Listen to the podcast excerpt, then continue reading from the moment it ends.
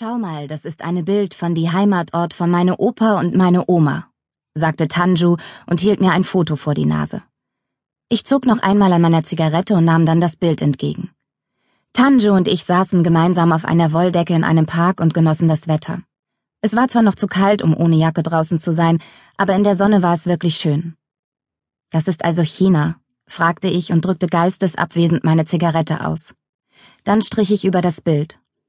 Es waren ein Mann und eine Frau mit eindeutig asiatischen Gesichtszügen zu sehen, die nebeneinander standen und in die Kamera lächelten. Beide trugen runde Hüte und weite Kleider. Im Hintergrund waren ein Fluss und kleine Häuser mit spitzen Dächern zu sehen, vor denen Kinder saßen und angelten. Deine Großeltern sehen nett aus. Ich lächelte. Oh ja, sie seien sehr nett, bestätigte Tanju.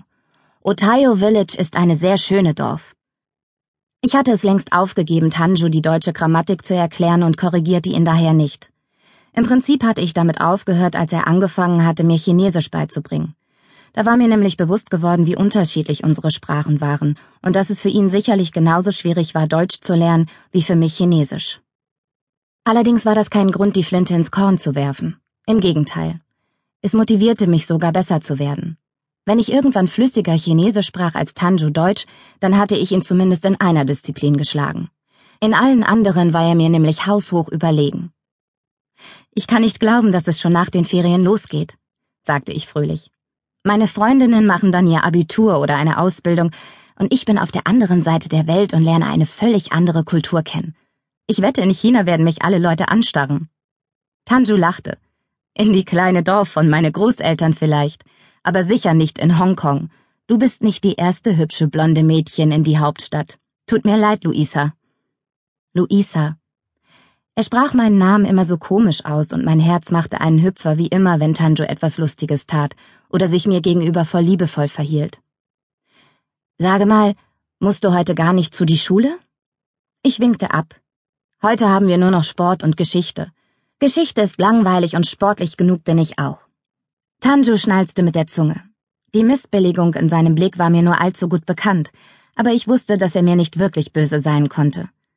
Wir waren seit fast einem halben Jahr zusammen und er hatte sich in dieser Zeit niemals respektlos mir gegenüber verhalten oder war unhöflich gewesen. Ich wollte die Zeit, in der du noch da bist, lieber mit dir verbringen, erklärte ich. Ich finde es schade, dass du schon so bald fliegen musst. Kannst du wirklich nicht bleiben, bis ich auch mit kann?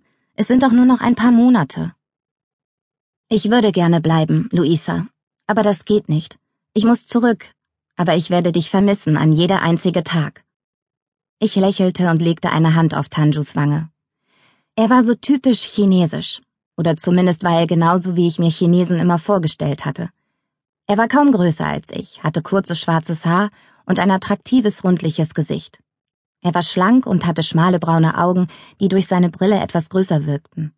Außerdem war er hochintelligent, sympathisch und pflichtbewusst. Meistens jedenfalls. Als Tanjo sich vorbeugte, kam ich ihm automatisch entgegen. Ihn zu küssen war schön. Nicht so übermütig und unbeholfen wie bei den Jungen, die ich vor ihm geküsst hatte, sondern bedächtig und gekonnt. Seine Lippen waren warm und ich rückte näher an ihn heran. Luisa, du schmeckst wie eine Aschenbecher, beschwerte Tanju sich und ich grinste. Ich werde dich auch vermissen, flüsterte ich. Tanju war mein erster richtiger Freund und ich konnte es überhaupt nicht erwarten, endlich mit ihm zusammen sein Land zu erkunden. Meine Schwester Jana war nach der Mittelstufe in Mexiko gewesen und machte zurzeit mit ihrem neuen Freund ein Praktikum in Namibia. Aber was war das schon im Vergleich zu China? Ich freue mich schon so darauf, deine Welt kennenzulernen, sagte ich voller Begeisterung, und Tanju lächelte. Hast du keine Angst vor die Heimweh? Ich schüttelte den Kopf. Ich hatte keine Angst. Was sollte ich schon vermissen? Meine langweiligen Eltern oder meine Schwester, mit der ich mich ohnehin nur herumstritt? Meinen kleinen Bruder, der die meiste Zeit vor dem Computer saß, oder meine Klassenkameradinnen, von denen die meisten jetzt ohnehin die Schule wechselten oder eine Ausbildung anfingen? Die einzige, die ich vielleicht vermissen würde, war meine beste Freundin Kiki. Aber die wohnte schon lange nicht mehr in Dülmen und wir sahen uns ohnehin nur einmal im Monat. Wenn wir uns ein Jahr lang bloß schreiben konnten, dann war das schon in Ordnung. Ich konnte mir wirklich nicht vorstellen, dass es ansonsten irgendetwas geben könnte, das mir besonders fehlen würde. Als ich zu Hause ankam, stand Mama in der Küche und machte Marmorkuchen. Ich hüpfte an ihr vorbei und gab ihr einen Kuss auf die Wange. Hallo Mami, rief ich Kaugummi kauend und hoffte, dass ihr nicht auffallen würde, dass ich geraucht hatte. Sie hasste es, wenn ich das tat, aber ich hatte mich einfach viel zu sehr daran gewöhnt, um es wieder aufzugeben. Hallo, Schätzchen, sagte Mama und klang etwas kurzatmig. Offenbar war das Kuchenbacken ganz schön anstrengend, denn ihr standen Schweißperlen auf der Stirn. Nicht, dass ich mich mit so etwas ausgekannt hätte. Wie schön, dass du wieder da bist. Wie war es bei Tanju? Toll, er hat mir Fotos von China gezeigt. Ich beugte mich über die Teigschüssel und steckte den Finger hinein, um zu naschen. Finger weg, sagte meine Mutter sofort und gab mir einen Klaps auf die Hand. Sonst ist ja nachher nichts mehr übrig. Schmecken tut es aber jetzt schon, sagte ich grinsend und leckte den Teig ab. Ach, Schätzchen, da sind rohe Eier drin, das bekommt ihr nicht. Ich zuckte mit den Schultern, setzte mich an den Tisch und griff nach einer Wasserflasche.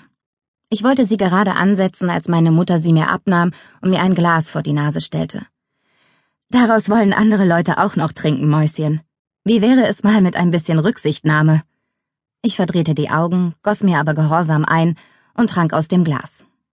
Als ich es wieder abgestellt hatte, berührte mich plötzlich etwas Feuchtes an der Hand, und ich quiekte vor Schreck wie ein angestochenes Schwein.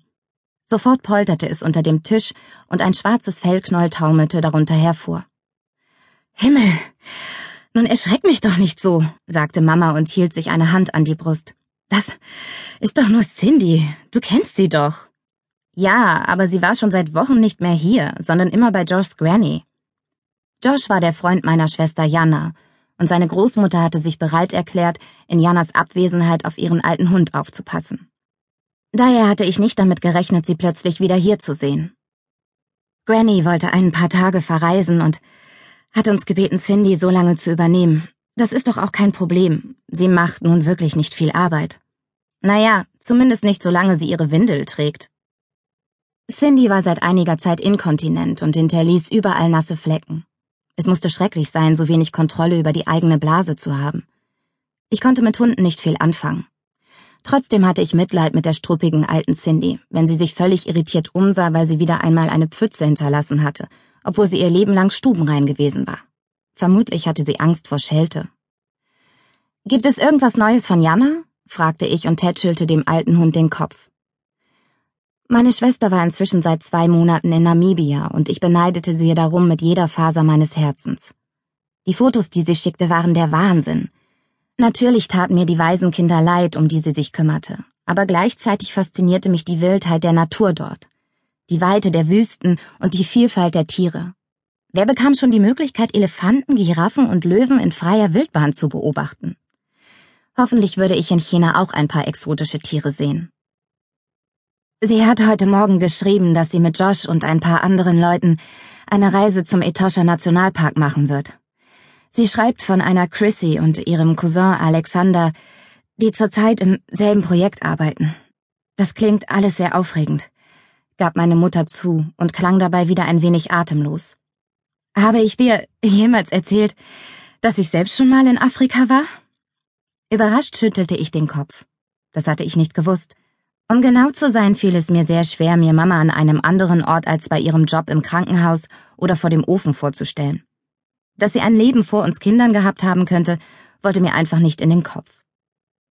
Ich war mit deinem Vater in Südafrika, wir haben dort ein Jahr lang gearbeitet, bevor wir wieder nach Deutschland gekommen sind. Er als Lehrer und ich als Krankenschwester. Zurückgegangen sind wir erst, als ich festgestellt habe, dass ich schwanger war. Neun Monate später kam dann Jana zur Welt. Aha, das war ja mal wieder klar. Jana war in einem exotischen Land gezeugt worden. Ich hingegen vermutlich ganz geziemt im trauten Ehebett. Es war so typisch, dass sie mir selbst in solchen Dingen etwas voraus hatte. Ich war froh, dass es Tanju gab, denn dank ihm würde ich bald auch eine ganze Menge zu erzählen haben. Toll, sagte ich mit gespieltem Enthusiasmus. Das war doch sicher spannend. Allerdings, erwiderte sie und hustete leicht. Mir taten nur die ganzen Hungern in Kinderleid. Mir war mein kleiner Wohlstandsbauch noch nie so peinlich. Wie automatisch sah ich an ihr herab, wo ihr kleiner Bauch inzwischen zu einem etwas größeren geworden war. Sie war nicht fett, aber mit ihren ausladenden Hüften auch nicht unbedingt schlank. Ich war froh, dass ich diese Anlage nicht geerbt zu haben schien, denn trotz meiner Vorliebe